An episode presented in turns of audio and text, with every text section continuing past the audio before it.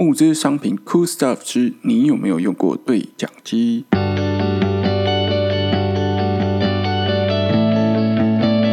嘿，立功赫伯聊人生、聊职业、聊产品，这里是充满负能量的频道。立功赫伯，今天要来聊的主题是诶募资商品、募资产品、募资产品，你有没有买过吗？嗯，身为一个工程师哦，我常常在用那个 Kickstarter 还有 Indiegogo 来看一下，呃，我们未来设计产品的个主轴啊，还有看人家有没有其他的想法可以来投，而不是可以来激发一下思考。嗯，关于泽泽的话呢，这之后再说。泽泽又比较偏向我们台湾人的使用习惯。嗯，市场比较小哈，所以就比较不太会用泽泽来做分析。我们主要未来分析产品的话，跟各位讲解产品，主要还是用 Kickstarter 跟 Indiegogo。今天另外一个挑战是，今天的录音都不会做剪辑。好，好，来，那个你们有没有买过木质产品啊？那最近这几天我看到了一个还蛮酷的商品。啊，那节目的中尾、中中后部分，我可能也会跟你们分享两个我曾经买过的木质商品。啊啊，一个、两个的经验都不太算是很好啦。啊，但是可以跟你们分享一下为什么不好。嗯好，那。嗯，最近哈，我们有整理了几个产品要来跟大家聊啊，也开始创了一些呃，也也开始创了一个粉丝专业要来放一些频道的更新讯息啊。未来我们会把节目的影片、还有更新的片段、还有呃节目的预告，把它放上去，让大家知道我们做节目呢会有多随便。好好，今天要来分享的产品是 Kickstarter 啊，Kickstarter 上面的一个产品。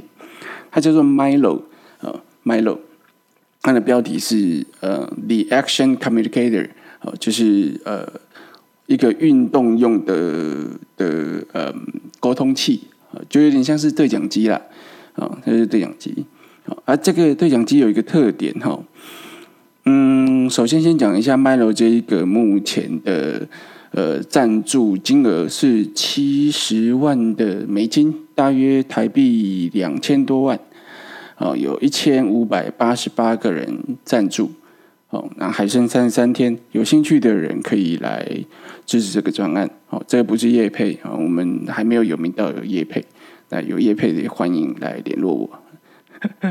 好，OK，啊，往下讲哈，这个产品有几个特点哈，它是一个呃，有点像是塑胶圆饼。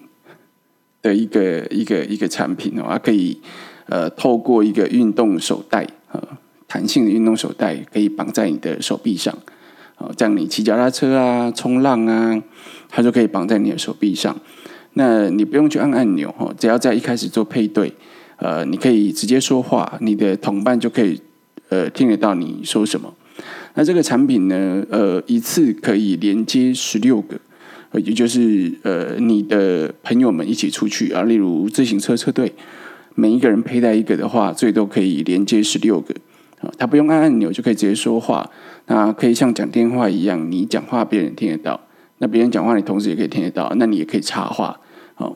那这个是双向，就是呃双工的一个一个对讲机哦，不像一般我们以前的对讲机是你要按按钮。哦，然后说完就要喊个 over 哦，这个不用了，这个像电话一样讲话就可以了。好，关于硬体设备上呢，它有六个麦克风哦，跟一个呃喇叭。那六个麦克风的用处就在于，因为麦克风其实你如果收音要清楚，或者是嗯要比较精准的话，其实你必须要用指向麦克风。那有六个麦克风，代表它可能会有一些不同的方向性啊，可能是平面型的麦克风。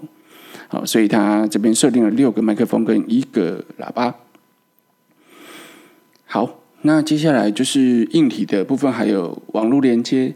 网络连接的话，他们开呃，他们创立了一个东西叫做 MiloNet，哦，就是他们自己 Milo 的自制，呃，讲是讲自制啦，当然不会是自己研发的一个通讯模式哈。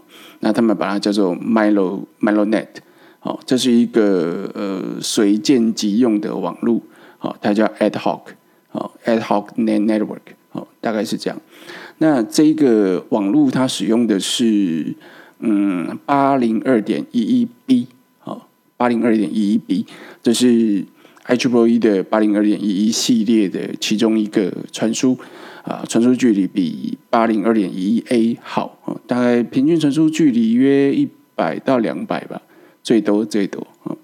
好，那它有两个频段啊，两个频段啊，两个频段主要是它没有写的很清楚啊，主要就讲说它是一个 ISM band 啊。什么是 ISM band？ISM band 就是呃，I 是那个 industry 啊，industry 工业啊，那 S 是 scientific。就是科学的，然后 M 是 medical 是医学的，也就是这个频段是主要为了工业科学医学所开放出来的一个频段啊，它有很多个段啊，所以有二点四蓝牙频段，然后也有五点多五点八吧，五点八 G 好，然后还有其他更高的，但这么小台的机器，跟他现在卖的一千五到一千八的这个价格台币了台币。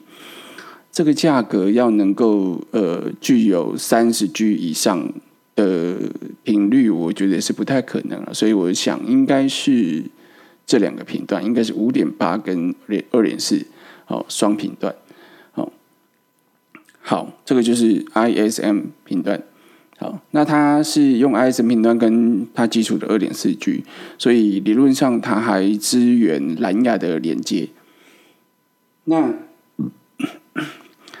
那这一个啊，它的网络连接哈，呃，最高它的 spec 有写到最高可以到六百公尺哦的距离。那呃，我个人是对这个保持个问号哈。他说那这个是没有 WiFi 啊，也没有那个手机讯号的的呃，也就是没有用手机讯号了，不用 SIM 不用 SIM 卡哈。那他说有另外一个，他有写到。那个长距离模式目前还没有开发，就是要大于一迈，一迈大约是一点六公里，哈，就一千六百公尺。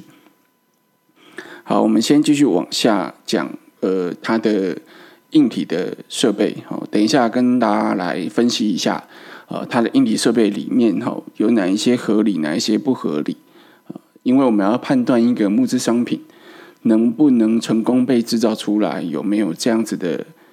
产品的嗯实际能力，我们要从它的科学的数据跟一些呃泄露出来的一个 spec 去了解，呃有没有办法实现？这样你才能知道它是骗钱的，还是实际上真要做出来给你用的。OK，好，接下来呢，他有讲到哈，这个产品既然能够呃上山下海，所以当然你就要开始去做 IP 叉叉的认证。哦，就是防尘防水的标准。那他这边有讲到，它的 IP 是 IP 六七，IP 六七，IP 六的话，呃，大家应该大家知道这个数字代表什么吗？呃，如果是 IP 系列的防护啊，第一个数字是防尘，第二个数字是防水，所以 IP 六的话，就是呃第六级是呃防尘的最高等级。哦，也就是它可以完全密封，完全防止阻挡灰尘进入设备里面。所以 IP 六六多的那个六哦，指的就是防尘，完全防尘。好，那接下来后面它这个是属于 IP 六七。那你应该想说，哎，那有人有 IP 六八，那是不是 IP 六八就是最高级？呃，不一定。但如果 IP 六七跟 IP 六八可以互相对比。呃，它比较高级的，就确实是 IP 六八哈，因为六七的那个七哈，它是属于呃防水侵入，也就是你把它放在那个脸盆里啊，啊脸盆里啊，低于就是一水下一公尺内啊，泡三十分钟水不会跑进去，这个就是呃 IP 多少七哈。那如果放在水下一点五公尺，可以防三十分钟不入水。就是 IP 多少八哦，也就是如果在现在这个产品里面的话，它如果放在水下一公尺内，那就是 IP 六七；那水下一点五公尺呢，就叫 IP 六八。好，这是它测试的标准。那会不会有六五跟六四或六六？有的哦。那基于这个产品的特性啊，我觉得应该是要用一个 IP 六六六，因为 IP 六六是防浪，浪就是海浪的浪啊。他既然都说有有可以放在呃手臂上，然后你可以去上山下海，那你应该防的应该是浪，所以他应该要做的是 IP 六六，就不知道为什么他要做 IP 六七啊？IP 六七比较好过啦，因为。浪的话，浪有个动能嘛，会撞一下，所以那个机器的间隙就会稍微的打开一点点，所以这个能力的测试是有点不太一样的。好，那我们继续往下讲哈，这边它是 IP 六七的防护标准好，那他说他也有做落摔测试，就是两公尺，哦，从两公尺左右的高度放开自由落体往下掉。哦，它不会坏掉。嗯，好，hands free 啊，它就可以不用用手去操控它。哦，就是连接完之后，你就是把它绑在你手臂上，直接说话就可以了。哦，然后接下来下一点，它有一个 handset optional，就是 headset，就是呃耳机，就是某一些可以连接它的八零二点一一 B 的模式的耳机是可以连接跟它配对的。所以。如果你是骑脚踏车，希望它能够呃比较听得比较清楚的时候，那你就可以连接你的耳机了。哦，就是也就是说可以，也就是说可以用你的耳机来来听到别人说话，就比较清楚，比较不会有风噪。啊，关于耗电的部分的话，它是用锂电池，呃，充电的话是用呃 USB Type C 的充电口。哦，那他有说他的全他的电量可以支持你全天的使用，在正常的使用环境下，呃，全天都可以使用，听起来非常的省电哈。那它还可以再跟你的手机用 App 做连接啊。好，那最后面他有说，呃，这一个的大小大概是二点五寸，二点五寸。到二二二十二十 millimeter 就零点七九寸，零点七九寸是厚度了，所以大概它的厚度是两公分，有一点厚度哈。那大小大概是二点五寸，也就是差不多五六公分，六公分多。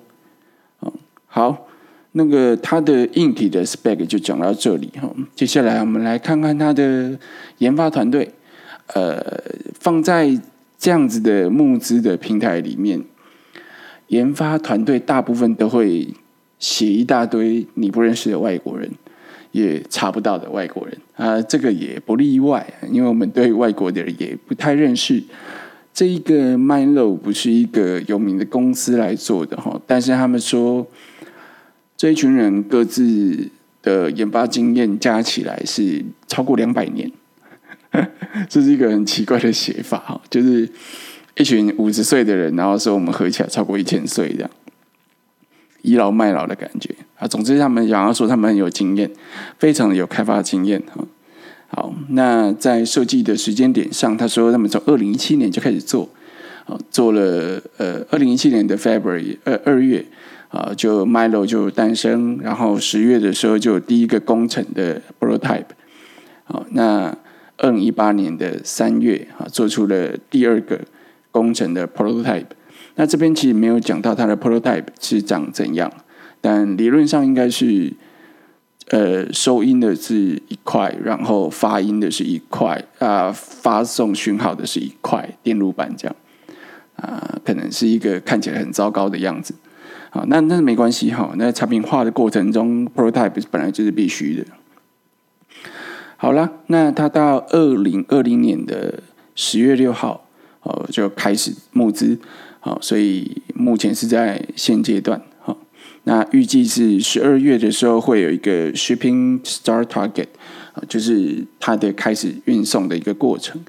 啊，为什么通常这些这些嗯募资？比较金额比较高的，或者是一些比较大的商品，都会在这个时段，因为这个是十二月二十五号的圣诞节的一个档次，所以很多商品呢都会在这一个时间点哦，就来推出啊，让爸妈或者是朋友来买圣诞商品啊，来送人哈。好了，那往后面看呢，它有放了一大堆，就是不免俗的，要放一些大陆工厂在制造它的一个过程哈啊，这肯定有百分之九十是大陆制啊，呃，好，大概就讲到这边。哦，这是它的硬体跟这一个募资案件的一个基本条件哦，大家都知道了哈。那接下来我们来分析哈。他说这个产品啊，他有讲说它的传输距离啊是呃六百公尺，那有一个 long range 的的一个呃传输的模式，现在还没有开发。那呃他的问与答里面有一个人，他也来问说，那你们会不会是在之后你可能才研发出一个呃可以。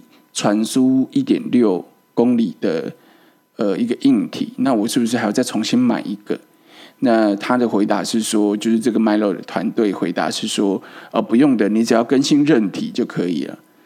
在这边我非常的存疑啊，嗯，这个回答有点好小，因为我觉得这不太可能这样子回答，因为大家都知道，东西在传输的时候不会因为。呃，我今天可能传送给你的韧体改变封包，或者是改变频率，因为我们的发送跟接收的天线在一开始出厂的时候就已经固定了，不会是我现在可以接收或传送二点四 G，我之后就可以传送个什么一点二、一点二 G 好，或者是九百 mega 赫兹好，这不能这样子弄的哈。所以他这个 这个回答让我对他的信心大概下降了百分之三十。好，那我们先来认真的讨论一下八零二点一一 B，好，还有他所说的这个 ad hoc 的这个连线的方式，它的最远距离大概是多少？好，理论距离其实大约就是在两百五十公尺到三百五十公尺的之间，最多最多哈。那当你到这么多的时候，它它的呃杂讯呢，也就是它的那个衰弱会到达两千 dB。好，两千 dB 是什么概念呢？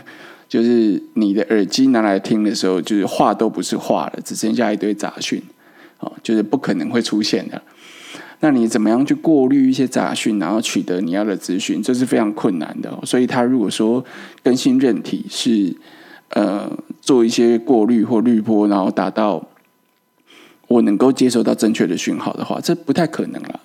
所以在传输距离上，他提到的六百公尺，我已经存疑了。哦，他说的后面另外第二代的一点六，啊，他所说的六百公尺，我已经存疑了。哈，那他后面有说到的那个一千六百公尺，一点六公里，这个我就更存疑，我觉得不太可能会达到。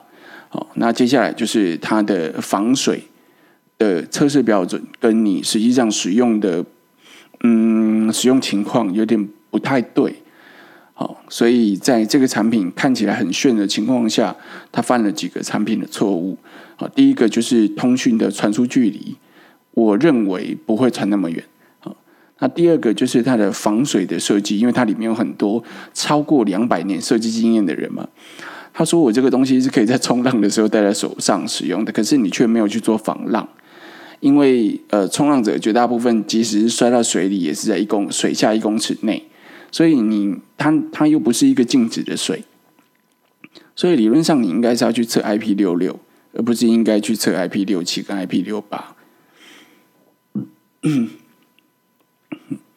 好了，那往下看哈，呃，这一个这个产品在目前的所有的证据显示哈。我觉得百分之九十会发货，但是使用者大概有百分之一百二十会收到一个烂货。哦 那嗯，不能说是烂货啦，就是可能效果不会如他所预期的一样。呃，所以我觉得不是那么的实用啊。但是它里面有提到一个蛮好的一个联系方式，这个东西叫做呃，这个东西叫做那个 ad hoc network。也就是说，它其实是一个点对点。这个点对点的这个连接啊，我们就来学一下科学新知哈。这种点对点的连接，其实是在一个单位面积里面，例如一公里乘一公里里面的连接的人数越多越好。啊，因为它是用跳起的方式跳接的，所以你在这个范围里面的点越多呢，那你连接连过去连回来的速度哦就越清楚，因为它是用转传的方式。那因为它每一个可能就延迟个几微秒啊，那跳跳个一百个到你身边，你也差不多在延迟零点不到零点一秒，所以对你一般的使用者来说是没有什么感觉的。所以呢，在呃一个同样的面积里面，它只能够容纳十六组，哦，用十六组来做跳接，我觉得不是那么的可行啦。但你说最远距离啊，中间有其他人转接的话，我觉得可能可以到呃六六百或八百公尺。可是如果是第一个跟第二个中间距离六百公尺，我觉得也是不太可能达到的，也可能应该收到一堆杂讯吧。好那点越多的话，它的蜂巢结构就越密啊，就能够让你呃传输的越来越清楚。这个是这个是这一个通讯模式的好处。可是它只有连十六个，我觉得有点可惜。嗯，好，分析的地方大概就到这边，所以我下个总结，我觉得百分之九十它会准时出货啊，因为这个呃。无线通讯的技术大约是在二零一二年到二零一四年之间就已经有了哈。那通讯标准应该是在二零零三到二零零四年就已经有了。所以呃，针对一对一的话，它的 quality 应该不会比对讲机好。可是，一般朋友们之间骑个脚踏车出去玩玩的话，应该还行啦。啊，所以大家看你们自己的需求，那看你们想不想买啊？差差不多应该是。四千多块吧，就有一对哈，就有两个，哦，差不多四千多块就两个啊。现在一千五百九十个人支持了哈，在我讲话的这个过程中，又多了几个人。好啦，那有想要买的话，就就就上去买吧。我给给的建议就到这边了哈。好，来分享一下，因为我之前也有买过，就是 Kickstarter 上面的产品。啊，那我第一个做出来的产品被偷走，但第一个上的也是上 Kickstarter，所以对他是又爱又恨。好，我第一个买的商品啊，是一个呃，它叫 Selflight 啊，它是一个手机壳啊，它那个时候是 iPhone 六的手机壳。那这个手机壳呢，它本身就是一个诶四轴飞行器，就是它。它有四个桨叶哈，它可以透过你的手机的 App 把它飞起来的。它上面有 camera 可以帮你拍照什么的啊，看起来很炫，所以那个时候我就买了啊。运费是二十块美美金，然后呃赞助金额是九十九块美金，所以大概花了三千三千多块，三千六百多块在赞助这个产品哈。它那个产品呢，总共有八千三百四十个人买，因为它价格很低，看起来东西很炫哈啊！它它是它的时间是二零一七年啊，直到现在已经二零二零年了，这个胎死腹中，我已经不觉得这个钱会回来了。这是我被骗的第一个专案哈。啊，第二个专案呢，其实它是蛮厉害的一个商品，就叫呃，它叫 Digifilm。啊，就是雅西卡，他在他呃三十年吗？还是三十五年的时候啊，出了一个就是类底片的数位相机。好，这个他拍的照片啊，跟这一个木质的质感都非常好。那他也有出货，嗯，有时候延迟，但是我是也拿到这个货。这个产品呢，它就是一个仿照以前时代的一个数位相机。好，你必须要换上。呃，相对应的记忆体，它的记忆体就把它做成像底片一样，它把它放在那个相机的后面啊。相机是塑胶制的，这个大家可以上去找一下。Yashica，Y A S H I C A，啊，Yashica 是一个呃旧的、非常古老的一个相机品牌啊。它就是拍一下，上面有一个按钮要拨一下那个，好，那这就叫 digital film。那它上面有什么黑白的底片呐？那什么嗯，一一二零一二零就是六乘六哈，有那个六乘六的一个底片呐。那也有嗯高 ISO、低 ISO 的不同的底片啊，它就是把讯号抓进来之后，透过底片里面的硬体去帮你转译，好，然后转存，然后转存成那个档案就会有那个底片的特性的照片出来。那因为它的相机的镜头也是塑胶的，所以成像啊什么的不如预期啊。那在他的呃募资的这一个案子里面，他给的照片都是非常非常好的，绝对是两千四百万画素拍出来的照片的质感。可是实际上呢，你拿到的东西拍出来差不多一百二十万到两百万画素吧？啊，我我猜测了哈，有点忘记了。呃，这一个是外形跟实际上它都有做出来哦，但质质感也就差了一点点。然后它里面的呃使用者体验呢，就是它里面的功效做出来的体验，我也觉得也差了一点点。所以拍了一次之后，我就把它留着了，就把它放在橱柜里面，我就没有去动它了。哦，这就是我购买那个呃。Kickstarter 上面的募资商品的的惨痛经验啊，来跟各位做分享。好，不知道今天的这个产品呢，大家有没有对这些募资商品有多一点的了解？在你呃买购买这些产品的时候，你要对它的能不能被实现的一些数值来做一下分析，然后了解这一个团队对于这个产品有没有爱。当我今天是认真的在设计这个产品的时候，它的产品特性啊，跟我要去做的测试的一些内容，应该要完全符合。那他有这个热情做这件事情，这个产品才会做得好。他如果没有这个热情的话，这个产品就会做不好。以上呢，就是我分享给大家挑选这些木质商品的最大的呃，应该要去注重的一个点啊。哈，好。今天呢，就到这边，希望有帮大家呃增加一些知识哦，去了解木质商品怎么挑选。好，理工课本，下次见，拜拜。